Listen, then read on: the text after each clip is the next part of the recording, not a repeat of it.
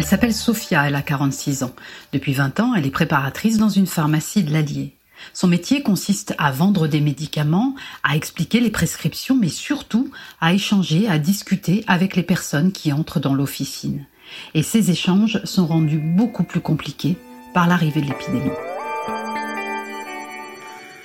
Je pense aux personnes qui vivent seules tout simplement, euh, à tout âge confondu, et qui, euh, euh, pour qui il n'y a pas d'échange ou peu avec l'extérieur. Il y a quand même un, isolement à tout âge, il me semble.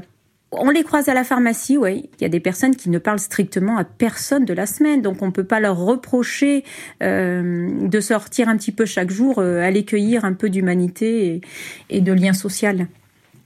J'ai le cas d'une personne, par exemple, qui vit seule euh, avec son chat, euh, qui habite non loin de la pharmacie et tous les jours va venir essayer de chercher euh, un produit. Alors un jour c'est de l'alcool, le lendemain c'est le doliprane, le surlendemain ça va être une crème.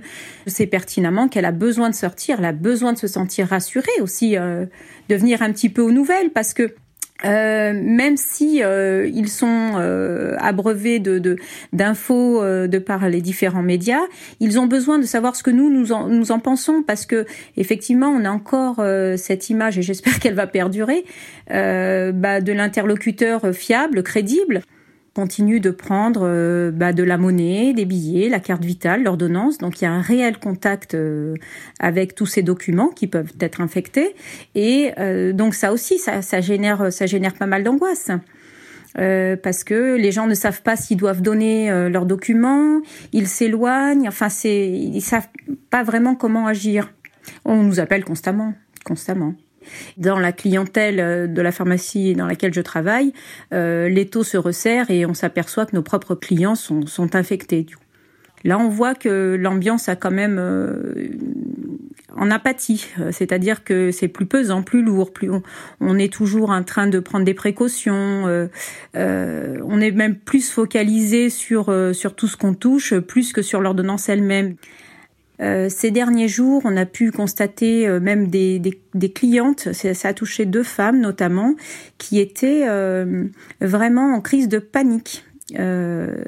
crise d'angoisse, une qui a même éclaté en sanglots. Elle était submergée par, par l'émotion et par, par ce stress environnant. On parle beaucoup de, ce coronavirus. Euh, il, n'en reste pas moins que les gens ont besoin de leur traitement euh, pour des maladies chroniques et, et pour les besoins au quotidien. Donc il faut être là. Je suis pas vraiment sereine. Moi, c'est pas tellement de contracter ce virus qui m'intrigue. C'est, euh, c'est, euh, je me mets à la place de mes enfants et de mon mari en se disant, bah maman, chaque fois qu'elle franchit le pas, euh, pour eux, c'est anxiogène dans le sens où est-ce qu'elle va être malade? Je me mets à leur place et on en parle un petit peu. J'essaie de les rassurer que même si je contracte le virus, il y a de fortes chances que je m'en sorte pas trop mal. En tout cas, j'espère.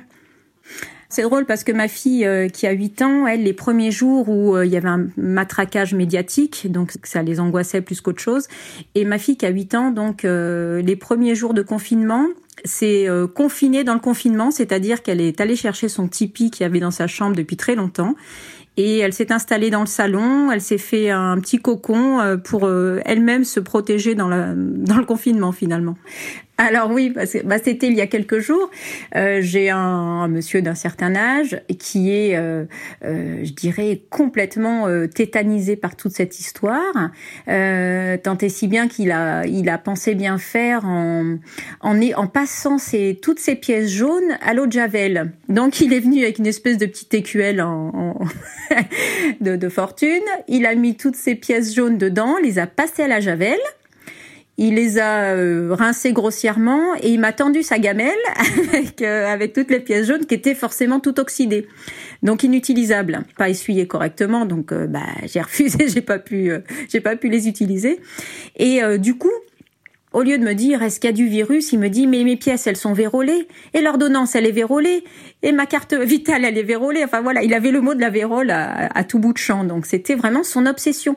Il me dit mais là quand je vous parle la vérole, elle est partout. enfin voilà, c'était. Mais je voyais qu'au-delà, au-delà des mots pas adaptés, je voyais qu'il y avait une inquiétude qui était grandissante. C'était, euh, c'était vraiment, euh, voilà, il n'était pas rassuré du tout, quoi. Bon, sur le moment, on s'en est amusé, mais il y avait une réelle souffrance derrière.